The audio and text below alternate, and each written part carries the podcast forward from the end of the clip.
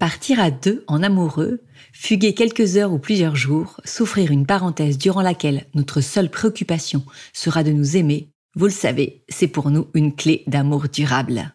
C'est pour cela que nous avons à cœur aujourd'hui de vous parler de Nomade Aventure, le voyagiste de l'aventure. Il est rare que vous puissiez vous offrir des vacances à deux, alors vous voulez qu'elles soient parfaites et comme l'on vous comprend.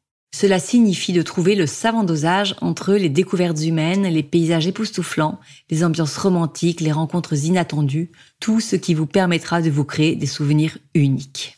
Vous pouvez bien évidemment vous lancer seul dans l'organisation de ce voyage. Mais si l'idée est tout de même d'alléger votre charge mentale et de ne prendre aucun risque, on ne peut que vous conseiller d'imaginer le programme de votre échappée avec Nomade Aventure. Leur équipe de passionnés aura à cœur de vous concocter un itinéraire sur mesure. Les bords de Loire à vélo, l'ascension du Kilimandjaro, la traversée de Bali en scooter, ou encore la croisière dans les Cyclades ou la chevauchée en Mongolie, croyez-nous, le plus compliqué sera de choisir l'aventure faite pour vous, pour votre couple ou votre famille. L'idée vous tente? Alors contactez l'équipe de Nomade Aventure de notre part et une bouteille de champagne vous sera offerte pour tout voyage sur mesure réservé avant le 30 juin. Merci Nomade Aventure.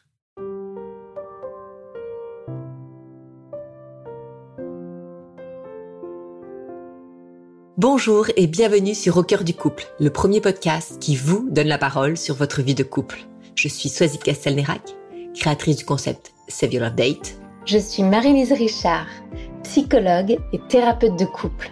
Ensemble, nous voulons vous écouter, vous interroger, nous interroger sur les difficultés que vous vivez au sein de votre couple. Mais nous souhaitons aussi vous éclairer, vous proposer des pistes de réflexion et des actions concrètes pour que votre couple s'en nourrisse notre croyance. Oui, l'amour peut durer toute une vie et le couple peut être un lieu de bonheur, d'épanouissement et de bonification. Mais rien ne pourra se faire sans vous, sans votre investissement, votre temps et votre volonté. Notre premier conseil sera donc de prendre le temps d'écouter ces épisodes à deux, puis d'en discuter, voire même d'en débattre. Ne reste qu'à vous souhaiter un bon et inspirant moment avec nous.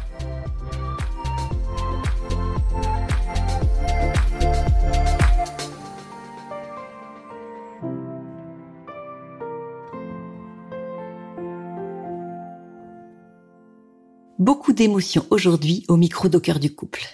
Nous recevons Manon qui est venue vers nous avec une question relativement classique. Mon couple me manque et nous ne parvenons pas à confier notre fils de deux ans pour nous octroyer de vrais moments à deux. En discutant avec Manon, nous avons mieux compris la source de cette difficulté à confier leur garçon. En effet, Manon a vécu une grossesse et un accouchement très compliqués. Elle et son conjoint ont même cru perdre leur bébé le jour de sa naissance. Puis s'en sont suivis des mois d'angoisse, de fatigue et même de dépression. Si Manon a eu du mal à investir son rôle de mère, Florian, lui, a surinvesti sa place de père. Aujourd'hui, ils ont tous les deux envie de se retrouver, mais cela passe nécessairement par la capacité à confier leur petit Samuel pour pouvoir se libérer du temps. Alors, comment redonner une vraie place à son couple lorsque l'on en a perdu l'habitude? C'est la question à laquelle nous allons réfléchir ensemble dans ce nouvel épisode d'Au cœur du couple.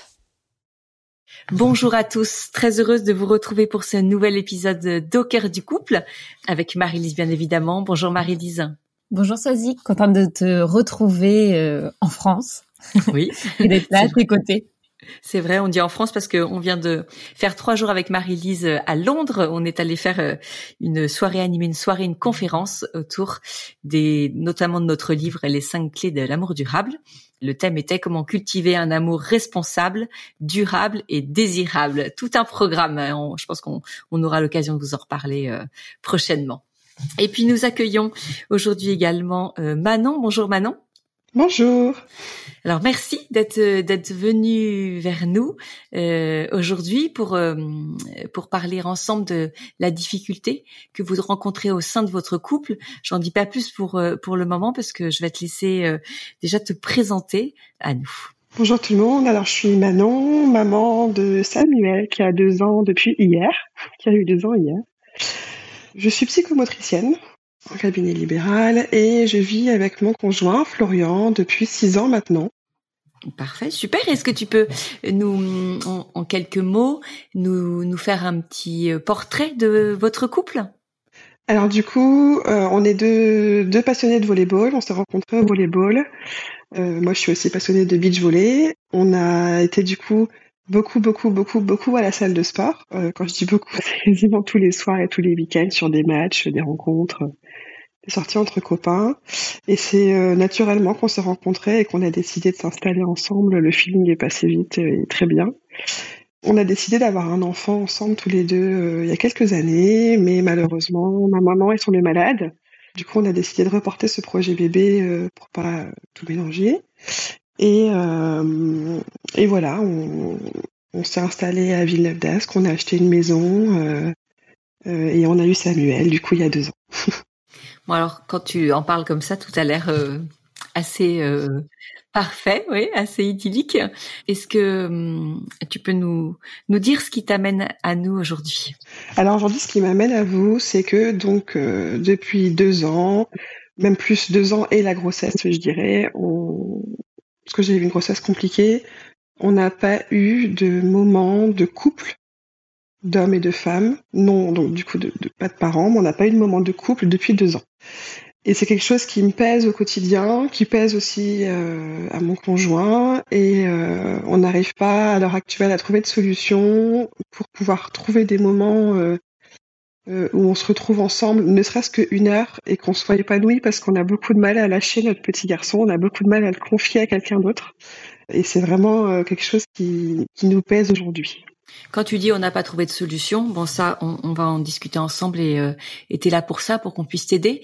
Mais euh, vous avez analysé euh, d'où venait cette difficulté que vous aviez à vous retrouver?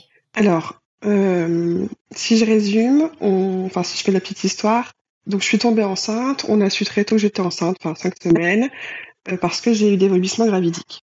Donc je me suis retrouvée en arrêt de travail, alité, euh, quand je dis vomissement gravidique, c'est vomissement 20 à 30 fois par jour minimum. C'était vraiment euh, l'horreur. Et ça a duré comme ça euh, pendant plus de trois semaines, parce qu'on n'arrivait pas à trouver le traitement adapté qui me convenait, qui me faisait du bien. Et du coup, j'ai eu une perte de 8 kilos là-dessus, donc avec du coup une hospitalisation à domicile avec une surveillance de poids et de prise de sang régulière. Euh, et en fait, moi, j'étais vraiment dans une culpabilité de me dire, euh, bah, je mange pas, donc mon bébé il peut pas se nourrir, donc mon bébé il va mal se développer, ce qui était absolument faux, hein, évidemment. Euh, mais à ce moment-là, je, je ne savais pas. Et on a fini par trouver le traitement qui me convenait, euh, où j'ai pu revivre, c'est-à-dire sortir de chez moi, marcher, me balader, discuter avec des gens. J'étais enceinte de quatre mois. Avant ça, j'étais toujours en surveillance euh, ou de mon conjoint ou de mon papa. Donc le matin, mon conjoint partait au travail, il me déposait chez mon père, j'étais chez mon père, je dormais, il récupérait le soir. C'était vraiment compliqué.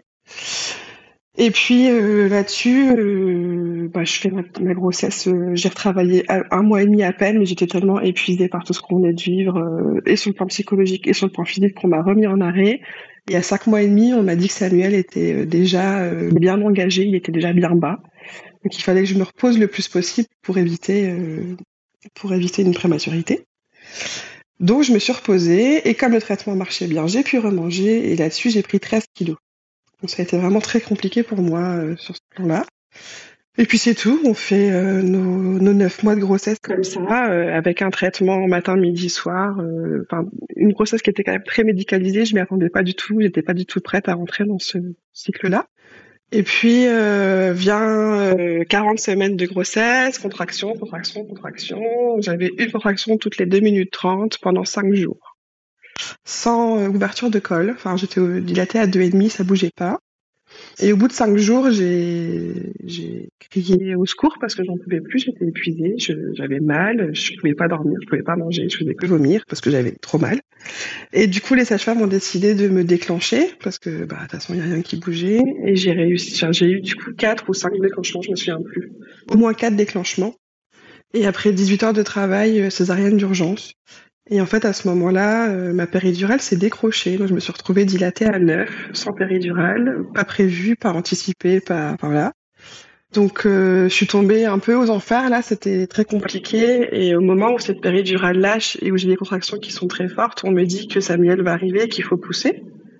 Donc, euh, je pousse et très rapidement, on passe de 3 dans la salle de naissance à 10 et les médecins arrivent euh, un peu en furie en me disant Madame, euh, votre fils ne va pas bien, il faut se préparer au pire.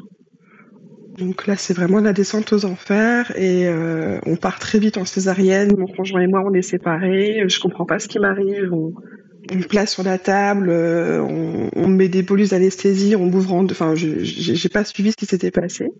Dans l'urgence extrême, mais tout ce que j'avais en tête, c'est mon fils, bah, fini, enfin, euh, ça va mal se passer. Et puis donc, euh, on fait la césarienne, on me retire mon fils de mon ventre, on part avec mon fils, et puis je, je sais pas ce qui se passe pendant 20 minutes. J'ai pas d'infos, j'ai pas de nouvelles, j'ai pas de, pas d'explication. Et je finis par apprendre euh, d'un interne qui était à côté de moi, qui me demande pourquoi je pleure, qu'en fait mon fils va très bien, qu'il est en parfaite santé, qu'il va bien, qu'il est avec la pédiatre et son papa à côté, et que tout roule. Sauf que c'était pas du tout ce que j'avais en tête. Donc voilà, et puis euh, et puis on remonte en chambre et puis euh, on... rapidement euh, Samuel n'arrive pas à téter parce que bah il est plein d'anesthésie lui aussi, hein, il est sous sous anesthésie et on fait euh, les reproches euh, que je le mets pas au sein, que j'y arrive pas. mais enfin madame, faut faire un effort, faut essayer. sachant que c'est la période de Covid, hein, on est en janvier 2022, l'équipe est sous sous-effectif, toutes les chambres sont stériles, enfin c'est très compliqué. Donc j'ai pas d'accompagnement, donc on me propose de couper la montée de lait et de passer au biberon parce qu'elles n'ont pas le temps de s'occuper de moi. Ce qui va être fait du coup, un peu contre ma volonté. Et puis on rentre à la maison quelques jours plus tard et puis on est tout de suite très très fusionnel avec Samuel euh, parce qu'on a eu très très peur. Moi euh, j'ai beaucoup de mal à m'attacher à lui donc sur le plan euh, des soins il n'y a pas de problème mais sur le plan d'attachement émotionnel je refuse de façon inconsciente bien sûr à ce moment-là je me rends pas compte. J'ai tellement peur de le perdre que je que je refuse de m'attacher à lui. Et pour moi, je descends encore plus bas. C'est la dépression postpartum qui pointe le bout de son nez. Et puis, euh, avec un gros baby blues. Et en fait, euh, je suis au fond du trou pendant plusieurs mois à ce moment-là. J'ai aucun plaisir à être euh, dans la maternité. Aucun. Je subis complètement euh, mon fils et tout ce qui suit. Et euh, c'est au bout de quelques quelques mois, deux trois mois, que je décide de me faire suivre et de commencer une thérapie parce que je sens bien qu'il y a un truc qui va pas. Et en fait, c'est mon conjoint qui a dû prendre le relais à ce moment-là. Et du coup, euh, il a il a vraiment bien pris le relais cette étape, mais euh, mais il a créé, du coup, il a créé une relation très très fusionnelle avec Samuel et euh, on en est arrivé à un stade au fil des semaines, au fil des mois où euh, il, a fini par bercer Samuel pendant des heures et des heures toutes les soirs, toutes les nuits. Euh, c'est lui qui faisait les soins. Euh, moi, j'étais vraiment la tête dans le guidon. C'était très compliqué. Et puis, on, on, apprend à 18 mois que Samuel a un reflux. Parce que à 18 mois, il a encore 10, 12 réveils par nuit, des pleurs, des bercements en poussette, et là, moi, en fait, c'est tellement au-dessus de mes forces dans ces périodes-là que c'est papa qui fait les nuits parce que moi, je je peux plus en fait sur le plan émotionnel, sur le plan nerveux, sur la, fatigue. C'est très compliqué. Ce que ce que j'ai pas dit, c'est que je suis en libéral. J'avais une remplaçante pendant ma, grossesse qui m'a laissé tomber à neuf semaines de naissance de Samuel, donc j'ai dû reprendre le boulot à neuf semaines. Un déchirement, c'était quand j'étais pas prête du tout sur le plan psychologique. Donc en fait, on, vit tous ces mois avec une grosse ambivalence de je ne veux pas quitter Samuel parce que c'est parce que c'est mon bébé, que je veux être près de lui, que je veux le sentir, je veux le toucher, et en même temps, je veux plus être avec lui, c'est insupportable, j'y arrive plus, je, suis épuisée. Et mon conjoint qui, euh, qui passe du coup toutes ses nuits, tout, ses, son temps avec lui, euh, qui est très fusionnel, euh, encore aujourd'hui. Dire qu'aujourd'hui, mon conjoint, il est capable de me dire, il a toussé trois fois, il a éternué quatre fois pendant la nuit. J'allais te demander, parce que tu nous as dit que Samuel venait d'avoir deux ans, où est-ce que toi t'en étais et où est-ce que ton mari en était sur cette relation euh, à votre enfant Toi déjà? Alors moi j'en suis euh, une relation beaucoup plus saine, euh, un attachement qui s'est mis en place, j'ai beaucoup de plaisir à passer du temps avec lui, c'est relativement récent, hein, c'est de 4-5 mois. Hein. Mais voilà, je, peux être seule avec lui sans problème, je peux me le coucher, je peux m'en occuper, j'ai encore beaucoup de mal à gérer les pleurs la nuit encore très difficile pour moi. Ça envoie des choses encore très dures à supporter, mais euh, globalement, euh, ça se passe bien. Ça y est, on a vraiment créé une relation saine et je me sens bien avec lui. Pour son papa, c'est plus compliqué. La séparation est très compliquée, l'autorité est très compliquée. Quand c'est non, ben il finit toujours par céder. Euh, il, a, il a toujours l'impression que s'il le dispute ou si, s'il lui dit non, que bah, Samuel il va plus l'aimer. Enfin, je caricature, mais c'est ça, hein, de toute façon. Et quand on est ensemble tous les trois, euh, Samuel est très concentré sur son papa. Alors pour jouer, etc., ça va, hein, mais dès qu'il va se blesser, dès qu'il y a un bobo, dès qu'il a besoin de soins, dès qu'il a besoin d'amour, ça va être beaucoup sur son papa. Moi, j'ai pas beaucoup ma place là-dedans. Si son papa est pas là, ça va, mais voilà où on en est un petit peu aujourd'hui. Et les nuits, par contre, euh, il y a toujours un matelas au sol à côté du lit de Samuel pour son papa puisse dormir avec lui. On essaie de se détacher un petit peu, mais c'est compliqué. Oui, il peut passer des nuits euh, dans la chambre de, Samuel. Ah, ça fait ça fait plus d'un mois qu'il dort toutes les nuits avec Samuel dans la chambre. D'accord, avec l'idée de pour les réveils nocturnes, pour euh, être Alors, lui. C'est dû au réveil nocturne. Alors aussi parce qu'on sent que Samuel est un bébé qui est assez angoissé. Euh, on se demande pourquoi. et euh, aussi parce que papa, bah, il en peut plus de se lever la nuit. Hein. Il est, en fait, son papa, quand il dort avec moi dans le lit, dans la chambre d'à côté, il est un peu en hypervigilance. Il n'a pas un sommeil profond. Il est toujours un peu à l'affût. Alors que quand il dort près de Samuel, bah, il dort profondément parce qu'il est disponible en cas de besoin tout de suite. Quoi. Et comment tu le vis ça, toi? C'est quelque chose que tu comprends? Ça te pose aucun problème ou quand même t'aimerais euh, retrouver euh, ton conjoint dans ton lit?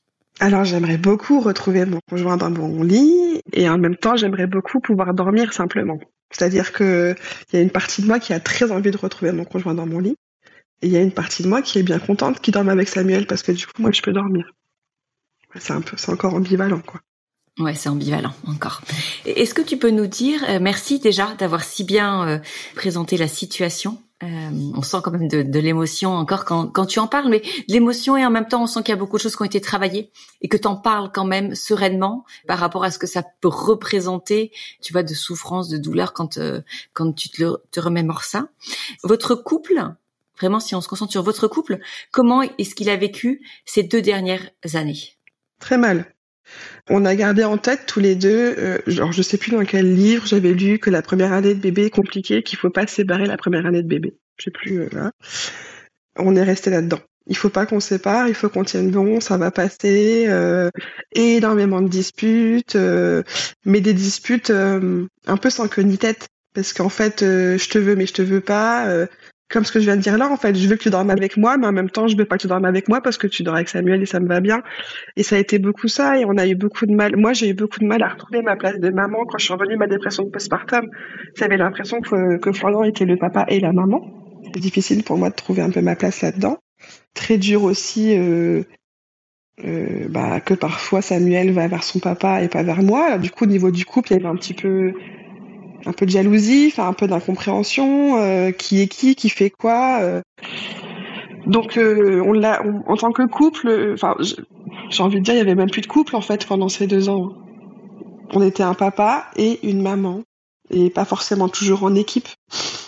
Qu'est-ce qui vous a donné le déclic là de vous dire en fait tu me manques et notre couple me manque et je veux repasser du temps avec toi. J'ai l'impression que quand tu nous l'as présenté au tout début, c'était assez réciproque. Hein. C'était un manque que vous ressentez tous les deux, une volonté que vous avez tous les deux. Est-ce qu'il y a eu un déclic? Qu'est-ce qui a fait que un jour vous vous êtes dit ça?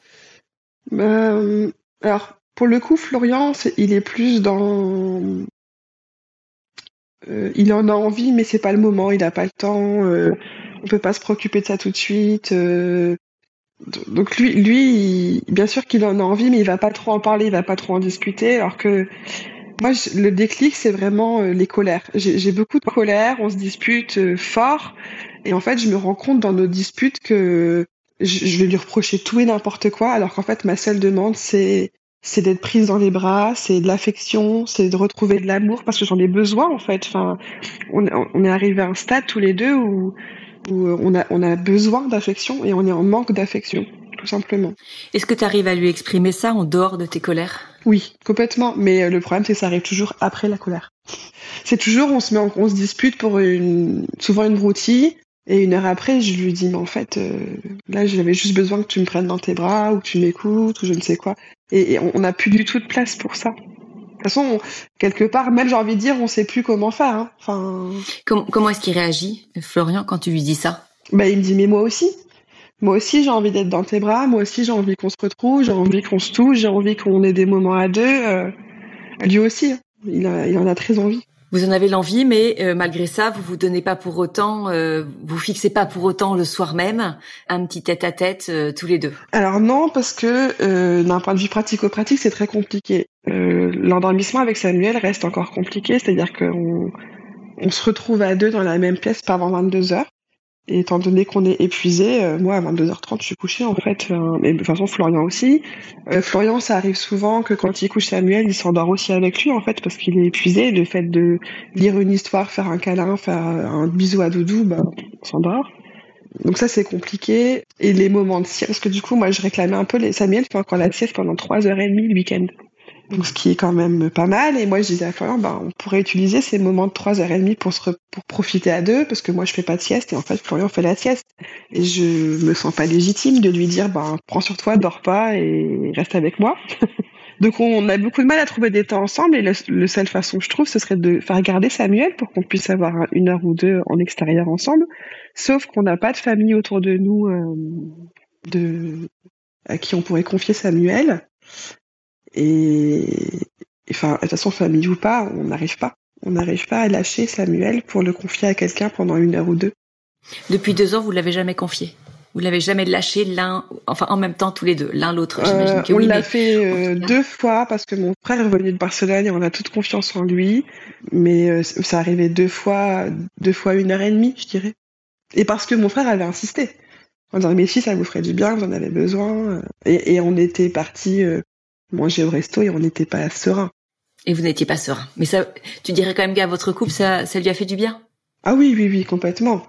Et on aimerait, et en fait, c'est très contradictoire parce qu'on aspire à ça, on en rêve tous les deux, et en même temps, euh, quand on se projette, on se dit mais euh, à qui on va le laisser, comment on va faire, à qui on peut demander, c'est pas possible.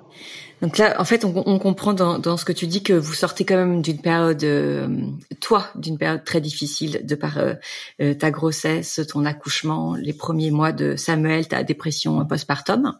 Tu as fait un travail là-dessus. On entend qu'effectivement, pour votre couple, ça fait deux ans que vous vivez quelque chose de difficile, presque une une crise où tu le dis, votre communication passe beaucoup par par de la dispute, par des cris. Que malgré ça, il y a vraiment une envie de vous retrouver, de remettre euh, de la tendresse entre vous, de revivre des, des moments à deux. Et puis on comprend aussi que même si vous avez cette envie, ce qui hum, vous empêche de consacrer du temps à votre couple, c'est de réussir à laisser euh, votre votre enfant, parce que ça, il y a un, détachement que une confiance en fait que vous n'avez pas à avoir, euh, vous, vous, ne parvenez pas à avoir envers quelqu'un d'extérieur qui se qui s'en occuperait. Donc effectivement, il y a c'est vraiment une peur, euh, une peur qu'il se passe quelque chose. Enfin, pourtant, on, a, on sait que c'est pas rationnel, hein, mais euh, c'est la peur. C'est vraiment la peur euh, de pas être là, de, pas, de la peur qu'il se passe un truc et qu'on soit pas là. Et puis les moments que vous pourriez avoir, parce que on peut tout à fait vivre des moments en couple sans quitter sa maison, sans en fait, sans laisser son enfant juste profiter du fait qu'il dorme, qu'il soit dans sa chambre. Et là, on voit aussi la difficulté que c'est pour vous, puisque au moment où il dort très bien à la sieste, eh bien, ton conjoint veut lui aussi en profiter pour se reposer. Et puis, euh, effectivement, le soir, si euh, votre enfant est là jusqu'à 22 heures, euh, eh bien, vous êtes, vous n'avez plus l'énergie pour vivre ce moment-là. Bah, en fait, si tu veux, c'est c'est la routine du soir. Enfin, on rentre, patati patata, le bain, je sais pas quoi. Enfin, on joue. On va manger vers 19h30, 20h tous les trois ensemble.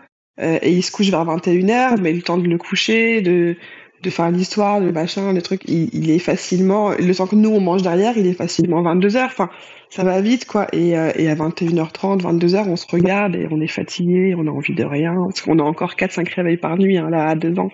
Donc, euh... mais malgré ça, tu me dis, moi j'ai noté, on le couche et on, on dîne tous les deux. Vous, vous avez quand même ce temps de dîner où vous n'êtes que tous les deux tous les soirs. Bah non, alors ça, ça dépend. Enfin, c'est très aléatoire. Ça dépend aussi de comment Samuel a passé la journée, de comment il va. Euh, enfin, Samuel, il a un truc de l'oralité, donc il mange pas du tout la journée à la crèche. Donc s'il rentre qu'il est affamé, il va manger vite tout seul, et du coup, nous, on mange après. S'il est cool, on va manger à trois. Enfin, c'est très aléatoire, mais on peut avoir des moments où on mange que à deux. Oui, oui, bien sûr, ça, on arrive à, à en avoir de temps en temps. Mais c'est pareil, c'est c'est un moment où on va manger et puis euh, bah demain qui dépose Samuel à la crèche, comment on s'organise, oh, t'as vu il a mal dormi encore, pourquoi il a mal dormi, qu'est-ce qu'on pourrait faire et puis on parle de Samuel en fait. D'accord, c'est vraiment il prend toutes vos conversations. Ouais. Donc toi, tu as conscience aujourd'hui qu'il prend une place, en fait, que c'est un enfant qui prend trop de place et qui est venu, euh, ouais, effacer. En fait, vous êtes, euh, vous êtes papa et maman et vous n'êtes plus du tout euh, amant, vous n'êtes plus du tout euh, euh, conjoint conjointe, homme et femme. Ah, complètement. Et puis les seuls. Alors après, on s'autorise bien sûr tous les deux chacun des moments seuls. Euh, moi, je vais sortir faire du sport ou voir des copines ou aller au spa. Euh, Florian, il voit ses copains, etc. Donc ça, on se l'autorise. Mais euh, ça reste. euh, Enfin, voilà. Et puis, alors, Florian, dès qu'il sort pour aller faire du sport, il culpabilise de pas être là parce que du coup, si ça va pas, il est pas là. Enfin, donc c'est même pas des moments de plaisir. Enfin, c'est même pas des moments où il arrive à à profiter. Moi, moi encore, j'y arrive parce que j'ai arrêté de culpabiliser et qu'il faut, il faut vivre. Hein. Mais, euh, mais Samuel, il, ouais, c'est ça, c'est devenu notre, euh, notre seule et unique raison de vivre, quoi. Enfin, Je te pose une dernière question. Tu nous as dit que toi, tu avais été aidée euh, quand euh, tu as fait ta dépression euh, postpartum. Tu as été suivie. Est-ce que de son côté, Florian, il a été suivi, il a pu avoir un sas dans lequel il a pu parler, dire ce qu'il avait vécu, ce qu'il ressentait? Moi, j'ai commencé mon suivi à cinq mois de, cinq mois postpartum et je le suis encore. Je suis encore suivie. Florian a commencé une thérapie euh, il y a à peu près un an et demi avec une première thérapeute, ça s'est pas, pas bien. Une deuxième thérapeute avec qui ça s'est pas bien passé non plus. Alors quand je dis pas bien, c'est juste qu'il investissait pas les séances. hein. Enfin, il était pas prêt. Et puis on a fini par, euh, enfin j'ai fini par lui imposer une thérapeute que je connais et, où j'avais envie qu'il aille la voir et avec qui ça se passe très bien. Donc ça fait à peu près un an que là qu'il voit quelqu'un, enfin un peu moins, un peu moins, huit, huit mois qu'il voit quelqu'un à raison de toutes les trois semaines, je pense. Et euh, l'objectif, c'est de travailler sur euh, pour lui-même, hein, sur sa confiance en lui et le lâcher prise et d'arrêter de penser que tout est dû à lui parce que Florian, il a tendance à si Samuel dort pas, c'est à cause de moi. Si on n'a pas mangé, c'est à cause de moi. Si on peut pas sortir, c'est à cause de moi. Il porte le poids de tout sur les épaules. Ouais, ce que, ce que je voudrais juste te dire avant de donner le, la parole à, Marie-Lise, c'est que, enfin, vous félicitez vraiment tous les deux, entre guillemets, du cœur que vous mettez à l'ouvrage. On parle souvent avec euh, avec Marie-Lise euh, d'une des clés qui est la volonté d'aimer et puis euh, d'être acteur de son couple. Et on sent que vous, effectivement, vous êtes pris dans une spirale vraiment compliquée de laquelle vous avez du mal à sortir, mais en même temps. On sent que vous en avez envie, que vous donnez quand même les moyens en ayant chacun un suivi. Donc, vous comprenez qu'il y a des choses qui sont pas alignées, qu'il y a un équilibre qui n'est pas là. Donc, en plus de le constater, vous mettez en place des moyens pour euh, pour avancer. Donc déjà, franchement, bravo euh, là-dessus. Et je trouve que ça donne vraiment espoir pour que hum, que vous arriviez à retrouver une, une sérénité entre vous et la vie de couple dont dont vous dont vous rêvez. Eh bien, écoute, Marie-Lise, on a hâte d'entendre ce que tu vas partager à Manon et ce que tu vas nous partager à tous.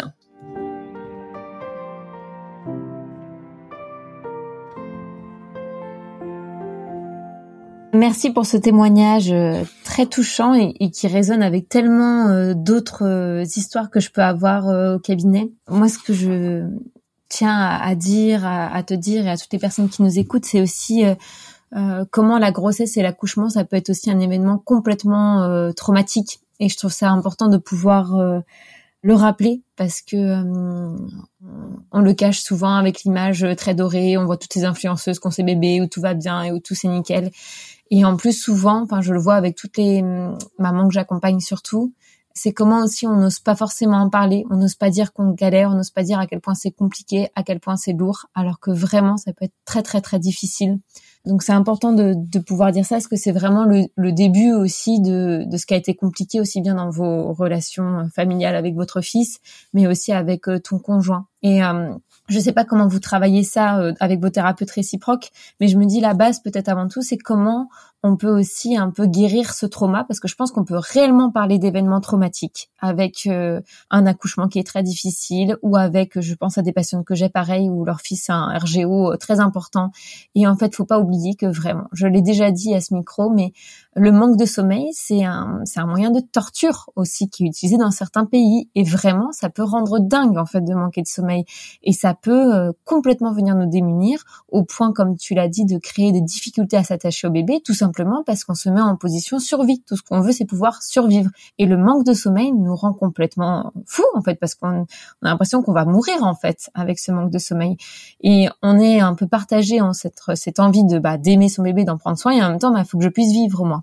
C'est vraiment une situation traumatique aussi. Et la, la première base, je crois, c'est aussi de pouvoir soigner ce trauma pour pouvoir avancer. De euh, comment, euh, parce qu'en fait, tu l'as très bien dit, je trouve, et je le retrouve vers beaucoup de patientes, comment rien que les cris de ton enfant, les pleurs, ravivent ce souvenir traumatique en fait, et ça t'empêche d'être euh, d'être bien en fait. Je sais, sais pas avec quelle méthode elle travaille euh, ta ou ton thérapeute, mais je sais que le MDR c'est pas mal. Ça sera l'occasion, je pense, lors d'un autre épisode de détailler un peu cette pratique, mais euh, c'est pas mal pour aider aussi par rapport à tout ce qui est trauma et c'est comment on va rattacher aussi notre émotion et pouvoir regarder différemment ce qui s'est passé pour que ça vienne plus envahir dans notre quotidien.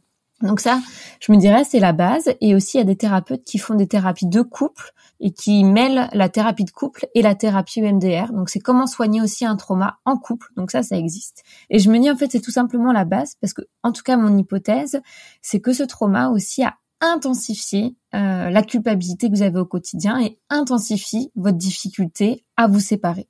Et euh, je crois aussi, euh, c'est un peu un, combat personnel, mais comment aussi le corps médical et le fait que ce soit très médicalisé, ça intensifie aussi notre culpabilité beaucoup en tant que parent. Et ça, c'est quelque chose qui m'attriste énormément parce que je me dis, on a tellement de connaissances aujourd'hui sur la grossesse, l'arrivée d'un enfant et comment on accompagne aussi mal les, les mères aujourd'hui. Enfin, c'est un sujet qui me touche vraiment énormément. Et je crois qu'il y a ça aussi à travailler, c'est comment se dire, euh, bah en fait, c'est pas que je suis une mauvaise mère, mais j'ai pas été aussi accompagnée euh, dans les bonnes conditions, parce que on nous aide pas. Euh, dit qu'elle a parlé d'être acteur, mais je trouve que dès la maternité, on nous aide pas à être acteur. On nous pointe juste souvent comme euh, défaillants ou c'est pas assez, et on nous pointe tout ce qui va pas, et on nous met pas dans l'action. Tu l'as, tu l'as très bien dit à plusieurs reprises dans ton dans ton témoignage, mais par exemple avec l'allaitement, comment ils t'ont pas soutenu, comment ils t'ont fait culpabiliser, et même le fait que tu ne saches même pas si ton bébé va bien, quand tu es complètement soumise à l'injonction médicale en fait. Et tout ça, ça va rajouter encore plus sur la culpabilité, sur la pression, sur le trauma aussi. Donc c'est aussi comment pouvoir euh, retrouver de la confiance par rapport à tout ça et se dire bah j'ai pas été encadrée aussi. En fait ça c'est pas forcément que de ma responsabilité. J'ai pas été encadrée dans les meilleures conditions et j'ai pas été soutenue. Alors que c'est un moment de notre vie où on est en grande fragilité où on a besoin d'être entouré d'un cercle bienveillant et d'amour. Et ça je l'ai pas eu en fait. Tu vois au-delà de ce que ton fils a pas eu vous aussi en tant que parent pouvoir se redire moi j'ai pas eu ça et j'aurais eu besoin de ça. Et c'est pas normal et c'est injuste aussi que j'ai pas eu ça. Et ça m'a pas permis de pouvoir accueillir ce bébé non plus dans les meilleures conditions. C'est un peu en fait comment on peut remettre à sa place la responsabilité de chacun pour arrêter de tout porter aussi. Parce que je me dis que cette culpabilité aussi, euh, comme il le, le, dit en fait et il l'entraîne, c'est comment là on se dit et je crois que le poids de la société aussi où on est vraiment en fait où on est aussi un cercle très restreint où on n'est que les parents à faut qu'on fasse tout pour que notre enfant soit parfait puis qu'après il fasse des grandes études et machin. Enfin je, je pars loin mais où faut qu'il soit faut qu'il soit bien quoi. Et, chaque chose de s'il marche bien ou s'il a un petit qui va de travers ou s'il a une mauvaise vue ou un truc bah c'est nous on n'a pas diagnostiqué assez vite euh, c'est pouvoir aussi un peu euh, lâcher par rapport à ça donc pouvoir un peu, euh, je, crois en tout cas même pour lui, comment il va mettre de la distance et pouvoir lâcher par rapport à cette culpabilité avec euh, ce chemin de guérison au cours du, du, trauma.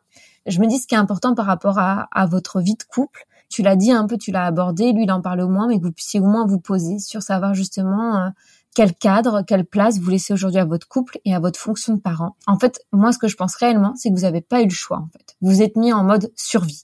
Et ça a été nécessaire à la fois pour votre couple et pour votre fils, pour qu'il puisse évoluer et grandir, d'être au taquet. Lui, il n'a pas eu le choix parce que toi, pour réussir à, rester en vie, bah, c'est peut-être la dépression qui t'a permis, en fait, euh, enfin, c'est bizarre dit comme ça, mais de, de tenir pour ne pas mourir, en quelque sorte, de te mettre ce retrait, en fait, un peu psychique t'a permis de, de tenir d'une certaine façon. Et lui, il a dû être euh, en hypervigilance encore plus, encore plus présent. Donc c'est une posture de survie que vous avez adoptée tous les deux qui a été nécessaire en fait. Et c'est peut-être aujourd'hui pouvoir se dire bah les cartes ont changé et comment on fait pour changer de plus être dans ce mode survie? Et c'est un petit peu en fait euh, tu sais ça me fait penser comme j'ai travaillé avec des militaires mais euh, quand ils ont ils ont eu des, événements traumatiques, ils ont ils ont été sur des, des zones de combat et tout ça. Quand ils reviennent, où ça se calme, en fait, ils sont toujours en alerte, en hypervigilance aussi, en lien avec le trauma. Et c'est comment vous aussi, vous pouvez vous dire, mais en fait, euh, je, peux m'autoriser maintenant à lâcher les armes. En fait, euh, il a peut-être moins besoin d'hypervigilance.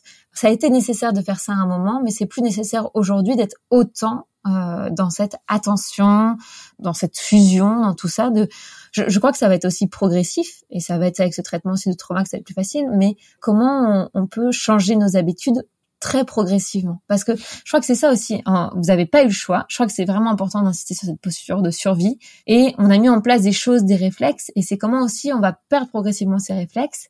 Et c'est important de le faire de façon très progressive parce qu'il y a aussi, en se décalant très progressivement, on peut voir aussi la culpabilité qui augmente parce que là on est en mode super papa, super maman et plus on lâche, on dit mais en fait euh, est-ce que je suis toujours un super papa ou une super maman? Si je lâche moi euh, progressivement cette posture que j'ai eue pour euh, maintenir mon fils en vie, pour qu'il soit bien, pour qu'il puisse bien grandir en fait. Donc c'est de le faire de façon très progressive. Mais je pense que avant tout, c'est comment vous allez parler. Enfin, faut qu'il y ait en tout cas une discussion première avec ton conjoint sur bah, quelle place on veut donner à notre couple? Est-ce que, en fait, elle a un peu déjà dissuasique, mais est-ce qu'on a le désir tous les deux de lui laisser une place, un peu Ok. Est-ce qu'on est, d'accord sur le fait que maintenant, aujourd'hui, en fait, euh, au début, les bébés dans les premiers mois de vie, plus ou moins longtemps en fonction de, des difficultés qu'il peut avoir, mais c'est lui un peu qui a le pouvoir dans la famille parce qu'on s'adapte à lui, à tous ses besoins. Mais aujourd'hui, c'est plus le cas. Et donc, c'est aussi vous qui pouvez redonner du lead à votre vie de famille et à vos vies de couple. Et c'est peut-être parler ensemble de bah, quelle place on a envie de lui donner à notre enfant? Et quelle place on a sur notre couple? Et qu'est-ce qu'on a envie de lui transmettre sur l'importance du couple? Je trouve ça très important par rapport justement à ce que tu as dit. Je me rends compte que je suis en colère, mais que la réalité, c'est que j'ai besoin d'amour et d'affection. Et c'est peut-être de pouvoir parler de ça et de pouvoir se dire, bah, en fait, notre fils, il a besoin de ça aussi parce que la base de l'arrivée de notre enfant, c'est notre lien et notre amour. Donc c'est comment euh, rappeler que euh, ce socle-là, il est primordial et comment on va le nourrir. Donc, mais au moins, juste déjà poser des mots à deux sur ça et comment par ricochet aussi, il va recevoir de l'amour par cet amour qu'on se donne comment ça va pouvoir aussi le faire grandir lui et le rassurer en voyant que ce socle il est il est stable. Parce que moi ce qui me fait peur en fait le risque je trouve que tu l'as très bien dit c'était hyper juste que tu pouvais dire c'est qu'en fait c'est vraiment ça j'ai besoin d'amour d'affection mais comme tout le monde on a besoin de remplir notre réservoir. Et en fait ce que j'observe beaucoup c'est que on a tous besoin de remplir ce réservoir mais en s'éloignant et en ne soignant pas notre relation bah on va remplir ce réservoir affectif avec la relation qu'on a avec nos enfants. Sauf qu'en faisant ça on les met pas à la bonne place en fait, on va lui demander à lui de nous remplir d'amour en nous faisant, enfin, c'est pas que je dis qu'il faut pas faire de câlins à ses enfants, c'est pas ça, mais en lui demandant de la tendresse, de l'attention, et il va venir nous remplir, ça, ça, nous apporte de la joie et de l'amour à un enfant, mais il va remplir quelque chose qui c'est pas à lui de remplir. Et ça, c'est potentiellement dangereux aussi, à la fois, bah, pour lui, parce que ça met pas à la bonne place. En gros, ça le rend responsable du bonheur de ses parents, alors qu'il n'a pas à être responsable du bonheur de ses parents. Et donc, c'est ça aussi, je pense qu'il faut bien dire à, peut-être à ton conjoint, pour qu'aussi il puisse se dire, bah en fait, être un bon papa, c'est aussi prendre soin de ma relation de couple vu qu'il est dans cette inquiétude par rapport à ça. Et en fait, ça va pas le rendre moins bon père s'il n'est pas tout le temps présent. Au contraire, en fait, voir un parent heureux, ça rend aussi son enfant heureux. Et après, c'est comment petit à petit, là, on va en parler plus précisément, mais vous allez pouvoir mettre en place des petites habitudes pour pouvoir vous décaler progressivement et faire ça petit à petit. Enfin, je le redis, mais on le re-redit à chaque épisode. Hein. C'est euh, cette idée, ça va être de, le faire de façon très progressive parce que justement, se donner des petits objectifs petit à petit, et de pas se lancer dans des grands objectifs tout de suite, sinon on se démoralise et il euh, y a rien qui aboutit. Donc c'est y aller de façon très progressive et que vous soyez aligné aussi par rapport à ça. Donc, par exemple, moi, je pensais ne serait-ce que euh, juste, on parlait de la tendresse, de l'affection, de comment est-ce qu'on peut remettre de la tendresse dans notre quotidien. On en parle beaucoup avec Swazik, mais ne serait-ce que, est-ce que le soir, quand il rentre, est-ce que je prends juste le temps de l'embrasser et de le regarder droit dans les yeux? Juste ça. Ça prend deux minutes. Mais déjà, on recrée une connexion, on se redit, je suis là, tu es là, je prends juste le temps de t'embrasser, de regarder dans les yeux. Et la première chose qu'on échange, ce n'est pas est-ce qu'il a bien dormi, est-ce qu'il a bien mangé aujourd'hui? De toute façon, on sait que tous les jours, il mange pas à la crèche et que c'est comme ça. Donc, en fait, euh, c'est juste se remettre du mouron par-dessus. En fait, c'est aussi parfois euh, comment se dire on s'autorise à lâcher prise parce que concrètement ça va rien changer qu'on commence à parler sur ça. C'est plus facile à dire qu'à faire hein, parce que ça prend la tête. On a envie que nos enfants ils aillent bien et, qu'ils soient en bonne santé, mais peut-être se dire bah en fait est-ce qu'on peut se dire on parle là de par exemple tu as parlé de l'alimentation, mais bah en fait on en parle que s'il y a un changement important, qui soit positif ou négatif, que vraiment, j'en sais rien, il était très mal à la crèche aujourd'hui toute la journée, bah là on en parle, mais si c'est comme d'habitude qu'il a rien mangé, ça sert à rien de ressasser, de ressasser, de ressasser. Et de pouvoir se dire bah, comment aussi on peut se poser une question sur nous.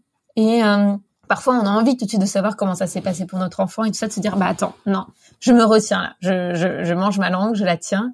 Et peut-être d'abord, euh, comment on peut se dire, euh, bah, comment s'est passée ta journée, euh, ou au moins pouvoir s'accorder un moment où on va parler aussi de notre vie d'adulte. Et c'est comment justement là progressivement on va le faire quitter cette place où il est tout en haut l'enfant où euh, où c'est lui qui a le pouvoir en fait. Il domine tout. Il domine notre temps notre organisation du temps et nos, nos conversations. Autant au début bah, c'est aussi logique il y a des liens mais c'est aussi comment on va changer de place progressivement pour repasser aussi nous au dessus et en étant euh, enfin le chef de la tribu si on peut dire. Et c'est nous qui qui menons la danse. Donc par rapport à ça, déjà, les, les petites marques d'attention et recréer du lien, dans même dans les conversations, de prendre du temps ensemble. Euh, elle l'a dit par rapport au dîner, ça peut être, euh, c'est quelque chose qui nous tient à cœur, nous, de pouvoir aussi dîner euh, en tête à tête, en amoureux, un ou deux soirs par semaine. Peut-être que vous pouvez aussi ritualiser davantage vos soirées. En fait, je comprends que vous êtes crevé. L'idée, c'est pas de se rajouter des contraintes et, euh, et que ce soit plus compliqué, mais est-ce que c'est juste, bah, peut-être que le repas c'est un peu à l'arrache, on voit, mais est-ce que c'est le juste le dessert qu'on prend vraiment euh, à table tous les deux et où on se pose? En fait, c'est vraiment ce qu'on a dit des petits objectifs, juste prendre peut-être un quart d'heure tous les soirs où on se pose vraiment l'un avec l'autre et où on parle pas de votre fils. Vous parlez pas de votre fils. Vous vous dites de toute façon là, concrètement, ça va rien apporter de plus. Et pourquoi pas même se mettre carrément des temps, se dire bah là j'ai une idée par rapport à son sommeil pour qu'on puisse améliorer les choses, j'ai lu un article tout ça, bah on en parle à tel moment à ce moment-là.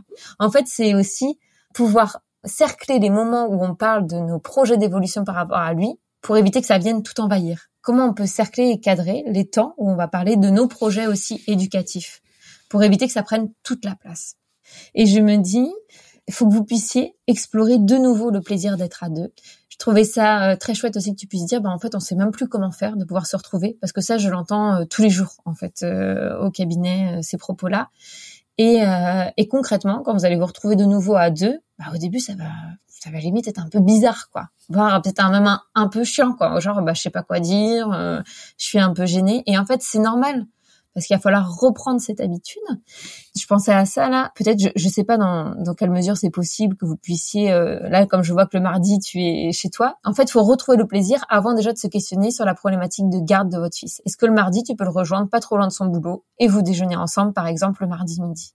De retrouver des moments et vous faites un peu du teasing, vous faites monter la sauce aussi par rapport à ça, pour qu'il y ait aussi cette idée de se dire, bon, on va créer un moment pour nous, c'est chouette, ça va être sympa, quel restaurant on se fait, c'est toi qui organise cette fois, ou c'est de moi, enfin comment est-ce qu'on fait par rapport à ça? Vous pouvez commencer par ça, par passer juste un petit peu de temps ensemble. Après, ça peut être aussi vous dire, bah pourquoi pas, euh, on poserait pas une journée ou une demi-journée pendant qu'il est à la crèche. Vous avez confiance pendant qu'il est à la crèche. Donc ça, ça peut être possible. Ou une journée, vous quittez le travail euh, une à deux heures plus tôt, ou votre fils y reste une heure plus tard à la crèche, et vous passez du temps ensemble. Déjà, il y a des choses comme ça qui peuvent être possibles en fait. On le dit souvent, hein, parfois c'est compliqué de faire garder ses enfants, mais quand on, on a le désir et qu'on a l'envie, tu vois, on trouve des petites solutions. Là déjà, c'est des petites clés sans que tu aies besoin de le faire garder par quelqu'un d'autre, où c'est possible. Et après, en fait, c'est comment, voilà, tu vas augmenter progressivement. Là, vous dites, ben ouais, en fait, c'est vachement chouette de passer du temps ensemble. Donc, faut qu'on en fasse plus. Tu vois, c'est comment on fait monter le désir d'abord avant de se dire, oulala, là là, déjà, ça va pas être très sympa de se retrouver parce que ça fait longtemps, donc on va pas savoir qu'à se dire, il va pas y avoir trop d'intensité et de désir. Et en plus, je dois laisser mon enfant alors que ça me fait trop peur. Donc, déjà, retrouver ce plaisir. Et après, vous passez à l'étape suivante où vous pouvez faire garder par quelqu'un. Et ça, ça peut être une idée si vous avez confiance avec le personnel de la crèche. Parfois, il y en a dans le personnel de la crèche qui font des extras à l'extérieur. Donc ça, ça peut être une idée aussi de demander à une personne à la crèche est-ce qu'elles font des extras à l'extérieur et que ça, serait possible de les prendre euh, pour garder à domicile votre enfant. Pareil, on commence par une heure ou deux en journée et pas forcément le soir où c'est compliqué par rapport au soir.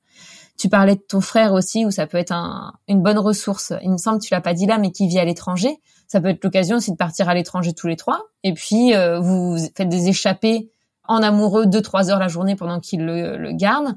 Et ça peut être un moment aussi de créer des bons souvenirs dans un contexte aussi euh, sympa.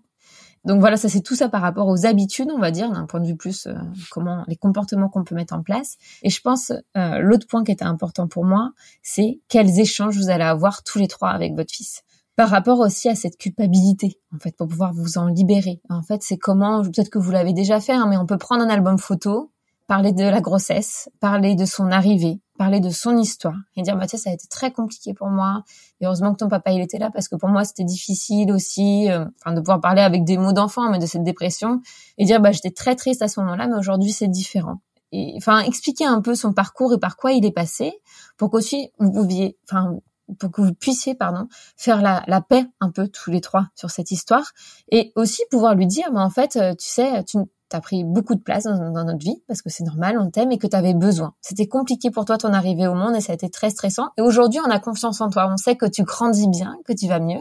Et c'est le moment aussi pour papa et maman de pouvoir se, se retrouver, pour ton papa et ta maman, parce qu'en fait, tu sais, la base d'une famille, eh ben c'est le couple. C'est aussi ça parce que en fait, par tout l'amour qu'on va avoir, bah c'est comme ça qu'on t'a créé déjà. C'est par tout l'amour qui nous a unis.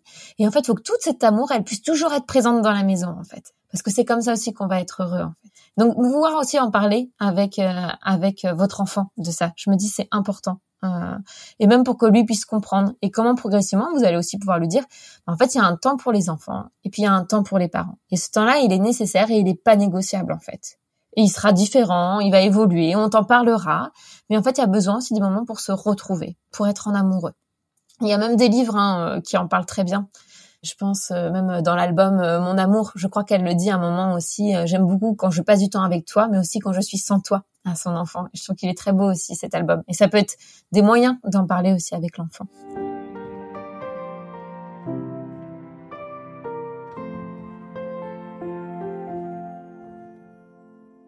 Merci Marie-Lise. Au combien je valide euh, tout ce que tu as pu dire sur l'importance, l'accord à la place de l'enfant et tout le bénéfice qu'il peut euh, en avoir d'être à sa juste place. Plusieurs fois, euh, tu vois, j'ai les frissons qui me sont montés en imaginant, euh, en t'imaginant toi Manon avec Florian, un peu cette, euh, tu vois, cette nouvelle page de votre histoire que vous avez à écrire, retrouver cette histoire de couple, redonner à votre enfant sa place, relire avec lui son histoire tout en lui expliquant.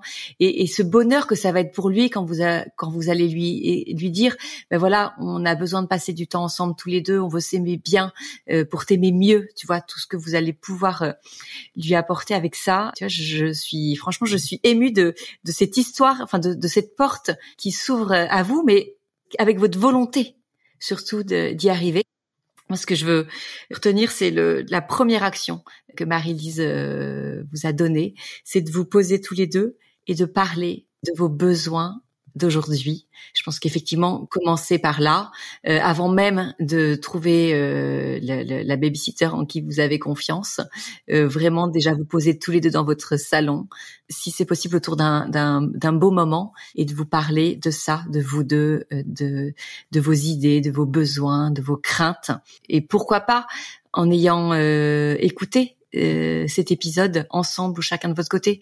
Ça peut être, ça peut vous permettre d'amorcer euh, la discussion. Voilà, moi ce que, en tout cas, ce que je voulais dire après, euh, après ce que Marie-Lise avait dit. Est-ce que Manon, en quelques mots, tu peux nous dire ce que, comment tu te sens? Bah, euh, la première chose que j'ai envie de dire, c'est que quand je t'écoutais, Marie-Lise, je me disais qu'en fait, que ce soit mon fils ou mon conjoint, il ne me manque plus. J'ai plus j'ai envie de retrouver ce côté, ça me manque. J'ai envie de les retrouver, j'ai envie de le voir. Et donc, je pense que Samuel, euh, surtout, euh, j'ai envie de, retrouver mon conjoint euh, en tant que femme et pas en tant que mère. Et j'ai envie que mon fils me manque. Et du coup, j'ai aussi envie que d'attendre ces moments. Je, je me sens j'ai envie de prévoir tout ça et d'être dans l'attente, d'être dans l'excitation et, j'ai envie de, de mettre toutes ces petites choses en place qui sont faciles à mettre en place. Enfin, aller manger avec lui le midi ou rentrer un peu plus tôt, à la crèche, ils sont d'une bienveillance incroyable parce qu'ils ont m'ont vu en dépression postpartum, donc ils savent que c'est compliqué. Et euh, ils sont totalement disponibles pour nous aider là-dessus. Donc je suis sûre que si je leur demande de le prendre une heure de plus le soir, ils le feront. Et j'ai vraiment euh, hâte de mettre tout ça en place et ça me donne euh, enfin ça me donne envie quoi. Au lieu de le voir comme jusqu'à maintenant je voyais tout comme une corvée. Ça allait être difficile ça allait être compliqué. Et là c'est plutôt j'ai hâte j'ai hâte que tout ça euh, se mette en place et se passe. Et je suis sûre à 1000% que Florian a hâte aussi et qu'il sera prêt à mettre tout ça en place et qu'il en aura envie. Bon, bah écoute, canon. Euh, et j'ai envie de te dire, au moment où la culpabilité va revenir, parce que c'est très vicieux la culpabilité, dans ces moments où vous serez en action, dites-vous bien que ce que vous faites pour votre couple, vous le faites pour votre enfant l'amour que vous mettez dans votre couple entre l'un et l'autre, ce temps que vous passez à deux, c'est du temps que vous passez pour votre enfant, pour son bonheur, pour euh, le fait qu'il soit serein, qu'il se sente en sécurité dans le couple de ses parents. Donc vraiment, ayez ça en tête, que ça ne vous quitte pas. Martelez-vous ça, écris-le s'il y a besoin, euh, mettez-le dans, tu vois, dans un endroit visible de votre salon. Mais ce que l'on fait pour notre couple, on le fait pour notre enfant. Je pense que ça, ça peut vraiment être, euh, être un mantra aujourd'hui qui va vous, qui va vous aider. de toute façon, tout ce que j'ai dit avant, euh, je le dis aujourd'hui parce que j'en ai eu honte hein, pendant très longtemps hein, de tout ce que j'ai raconté. Enfin, ça a été quelque chose de. J'ai mis beaucoup de temps à le digérer et à l'accepter. Aujourd'hui, je l'ai totalement accepté. Ça fait partie de moi. J'en ai plus honte parce que je me rends bien compte autour de moi qu'il y a plein de gens qui osent pas en parler, plein de mamans qui osent pas le dire. Euh, et, et, pour la petite anecdote, je suis retournée à la maternité pour crier à quel point ça avait été horrible. Je l'ai dit, je l'ai, enfin, je l'ai, je l'ai hurlé parce que parce que c'était inacceptable et euh, on m'a répondu que la priorité c'était l'enfant et que la maman on verrait plus tard. Et je pense que si on avait on avait priorisé ou au moins mis à égalité le fils et la maman, on n'en serait pas là. c'est chouette en tout cas. Merci à vous deux pour euh, pour tous ces conseils, pour cette bienveillance, cette écoute douce et, enfin vraiment ça fait du bien et on, se sent enfin je me sens plus seule je me sens plus désespérée et, et, à bout. Et ça se voit sur ton visage en fait entre le début de notre ah bah, de l'enregistrement et maintenant euh, tu as retrouvé vraiment le, le sourire. Alors ça je trouve c'est il y a vraiment ce côté de se dire euh, je suis pas folle. Enfin c'est pas moi qui ai un problème quoi.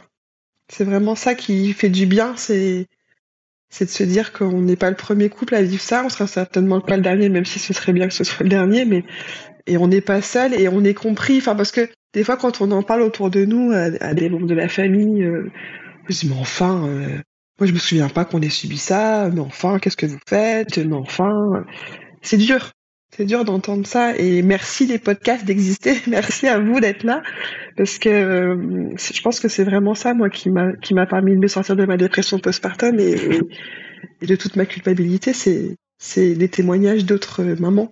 Mais merci toi d'être venu à ton tour, tu vois, donner un témoignage de ce que je ne doute pas que cet épisode euh, va, aider certainement beaucoup d'autres couples qui euh, passent aussi euh, par cette par cette étape difficile. Je vois juste au-dessus de Marie-Lise notre livre Les cinq clés de l'amour durable. Franchement, je crois que c'est un livre où il y a beaucoup beaucoup beaucoup de petites idées très pratiques, très concrètes à mettre en place. Marie-Lise t'en a livré quelques-unes, mais je pense à toi et à tous ceux qui nous écoutent, c'est vraiment un livre où on peut piocher plein d'idées euh, toutes simples euh, qui ne nécessitent pas qu'on change toute son organisation. Voilà, j'y pense parce que je le vois là et je me dis, ben ça peut être une belle ressource aussi euh, pour vous deux à picorer à deux, tu vois, à prendre les idées à deux et voilà. Merci en tout cas, Manon, de ta confiance et bravo, bravo, bravo, bravo de vouloir tous les deux comme ça vous mettre de nouveau en chemin pour pour votre couple et puis de vouloir le, le meilleur pour lui et puis pour votre petit Samuel. Viens nous donner des nouvelles, on sera vraiment ravis de savoir euh, comment vous arrivez tous les deux euh, à, cheminer. Merci Marie-Lise euh, pour ton temps encore aujourd'hui, pour Manon puis pour tous ceux qui nous qui nous écoutent. Et puis merci à tous pour votre fidélité. Est-ce utile de le dire? Vous êtes de plus en plus nombreux à nous suivre. Si vous avez vraiment 30 secondes après l'écoute de cet épisode pour aller nous mettre 5 euh, étoiles ou même 4 et un petit, euh, un petit avis ou à partager encore mieux l'épisode sur vos réseaux sociaux ou auprès de vos amis, de vos familles, eh bien, il n'y a rien de mieux pour nous remercier de ce temps passé sur ce podcast. Donc euh, voilà, si vous avez si vous avez 30 secondes, merci à vous. Et puis eh bien écoutez, on vous donne rendez-vous très très bientôt pour un nouvel épisode de Regard des plein.